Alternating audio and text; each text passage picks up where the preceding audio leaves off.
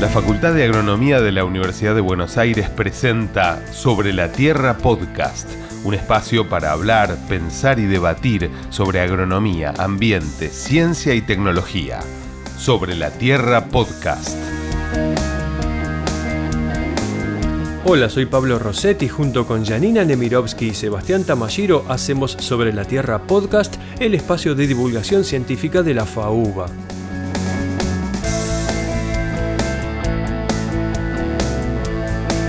En este episodio, el tercero de 2021, vamos a hablar de los suelos, los suelos y sus funciones, que van bastante más allá que simplemente ser soporte de plantas y de organismos. Para profundizar en el tema, convocamos a Gervasio Piñeiro, docente de la Cátedra de Ecología de la FAUBA e investigador del CONICET. Gervasio nos va a contar qué es la materia orgánica del suelo y por qué es esencial para que éste cumpla con esas múltiples funciones que les mencioné antes. Ahora los dejo en compañía de Gervasio. Sobre la Tierra, un podcast de agronomía y ambiente. Hola Gervasio, ¿cómo estás? Hola, ¿qué tal Pablo? ¿Cómo te va? Todo muy bien, por suerte. Gracias por estar en Sobre la Tierra.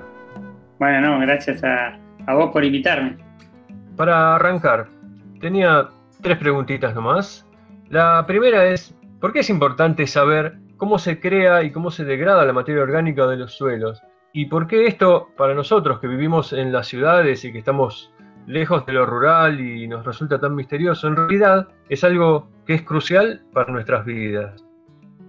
Muy bien, sí, la materia orgánica del suelo es como, es esa cosa negra que vemos en el suelo, ¿no? Que le da ese color negro a los suelos cuando tienen mucha, hay otros suelos que tienen otros colores. Pero es muy importante porque es, eh, la materia orgánica del suelo es como el reservorio de nutrientes eh, que tiene el suelo para las plantas. Y entonces por eso es su rol tan, tan clave. Además que le da vida a un montón de microorganismos que se alimentan de esa, de esa materia negra que, que, vemos en el suelo. También cumple un montón de roles de sostén, digamos, de mantener el suelo aireado para que las plantas puedan vivir. También para retener agua. También para descontaminar suelos, la materia orgánica sirve, los, los mecanismos que la comen sirven para descontaminar suelos. Entonces como que la materia orgánica tiene un montón de roles y funciones en el suelo que son claves para la salud de ese suelo. Y un suelo sano, además, es lo que precisamos para tener plantas y para tener comida sana de alguna manera. Entonces, entender cómo la materia orgánica se forma o se de, degrada, digamos, ha sido un tema crucial de estudio de, de, de la, de, la, de la o de la ecología, digamos, de los suelos hace mucho, mucho tiempo. Y eh, la verdad que en general era muy difícil de estudiarla. Y entonces, hace muchos años que mucha gente viene estudiándola y se, se hablaba del humus, que todos debemos haber escuchado, y cómo se formaba el humus y eso. Y eh, la verdad que en los últimos 10 o 15 años a partir de la resonancia magnética nuclear, de la misma que, que usamos para, para, mirar nuestros cuerpos, y de uh -huh. uso de trazadores isotópicos, por ejemplo, como el carbono 3 o el carbono 14, el mismo que se usa para saber la edad de los dinosaurios, por ejemplo, de los huesos, o en forense. Bueno, con esas técnicas empezaron a usar la materia orgánica y hemos aprendido un montón de cosas nuevas de cómo funciona esa materia orgánica, que son bastante novedosas y cambian la manera que teníamos de, de pensarla de antes. Y una de, las cosas importantes por las cuales queremos entender muy bien cómo funciona es este concepto de, servicios ecosistémicos. Los servicios ecosistémicos son todas esas cosas que la naturaleza nos da a, a nosotros para vivir una vida sana y mejor. Y entonces los suelos son un componente clave de la salud del ecosistema y la materia orgánica del suelo para que ese, esos ecosistemas nos puedan brindar esos servicios que queremos. Y esos servicios pueden ser alimentos, pueden ser tener, no inundarnos, por ejemplo, ¿sí? que, que, que tengamos un ciclo del agua, un ciclo del agua perdón, adecuado. Puede ser simplemente recreación cultural, ¿no? Tener un paisaje lindo, con árboles, con pastizales, un lugar para hacer un picnic, precisa de un suelo con mucha materia orgánica y un suelo sano. ¿sí? Es un servicio cultural. Uh -huh. También la regulación de los gases y una de las cosas muy importantes de los servicios eh, ecosistémicos que nos da el suelo es esa cuestión de la captura de carbono muy relacionada con el cambio climático. ¿Y qué es eso? Bueno, el carbono ese que está haciendo gas de efecto invernadero se guarda en los suelos, esa materia orgánica negra que vemos es carbono, y entonces cuanto más carbono logremos guardar ahí, más sacamos de la atmósfera y de alguna manera también ayudamos a mitigar el cambio climático. Entonces, en términos generales, la materia orgánica del suelo es un componente central para dar muchos de estos servicios ecosistémicos y por eso es que las venimos estudiando este, muy en detalle, digamos, en los últimos años.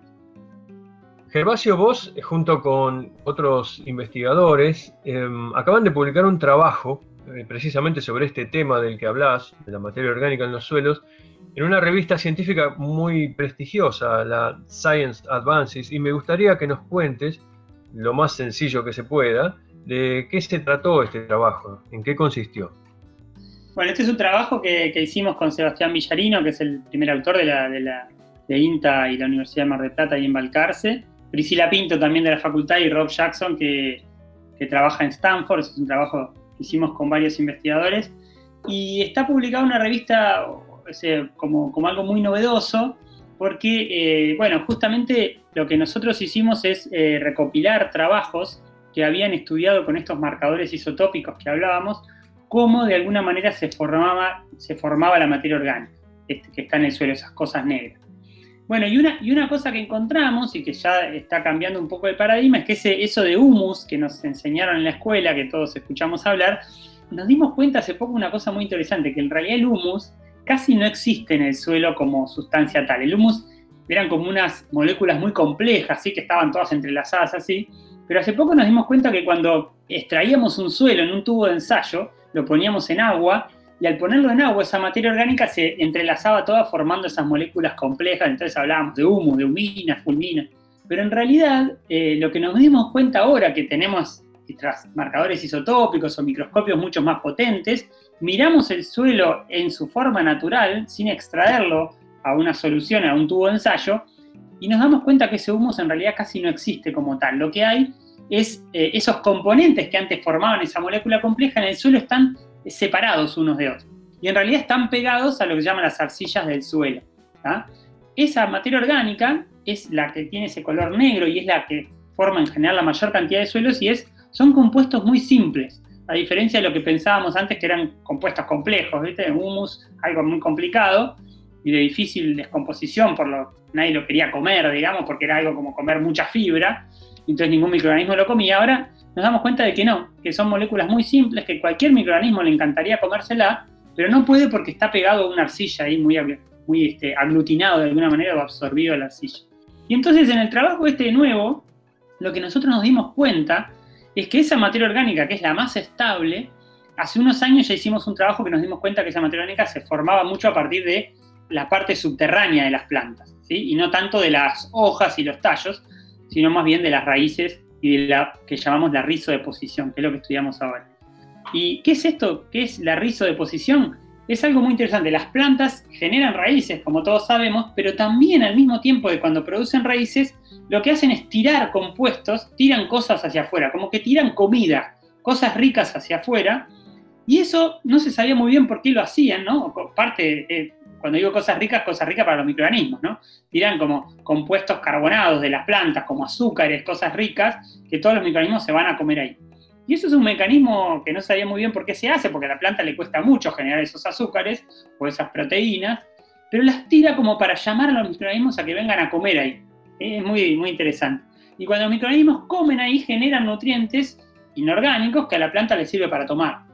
Y lo que en este trabajo descubrimos, que es algo súper novedoso, es que las plantas, con ese mecanismo de exudados o rizo de posición, esas cosas que tiran para afuera, además de darle de comer a los microorganismos, están formando principalmente esa materia orgánica estable, esa materia orgánica que se pega a las arcillas y a los limos. Entonces, eso es bastante novedoso porque pensamos que la materia orgánica se formaba más bien de pedazos de raíces o de cosas de difícil descomposición, y ahora nos damos cuenta de que no, que se forma de estos compuestos muy simples, muy sencillos, y que la materia orgánica del suelo, la más estable, la que dura más tiempo, se forma este, de estos compuestos bien simples, ¿sí? no de compuestos más recalcitrantes, como se llamaban, de difícil descomposición.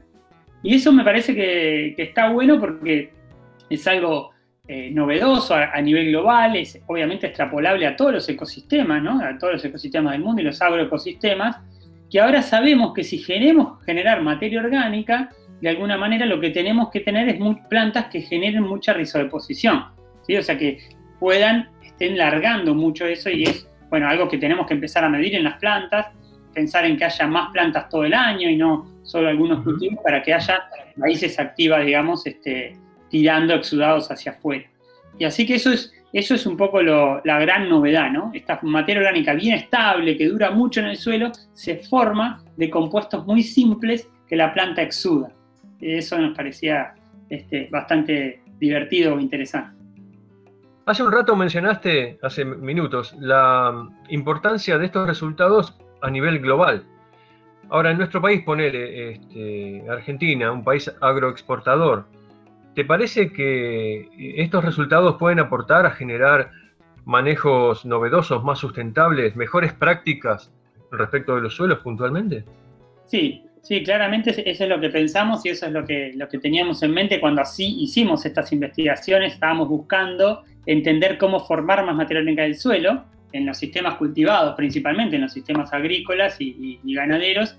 Y entonces por eso eh, me parece que estos resultados son muy interesantes en eso, en, tratar de diseñar o ir cambiando nuestros sistemas de producción para que tengan más rizodeposición, para que haya una producción más importante de, plantas que estén haciendo exudados y que de esa manera logremos capturar más carbono en el suelo.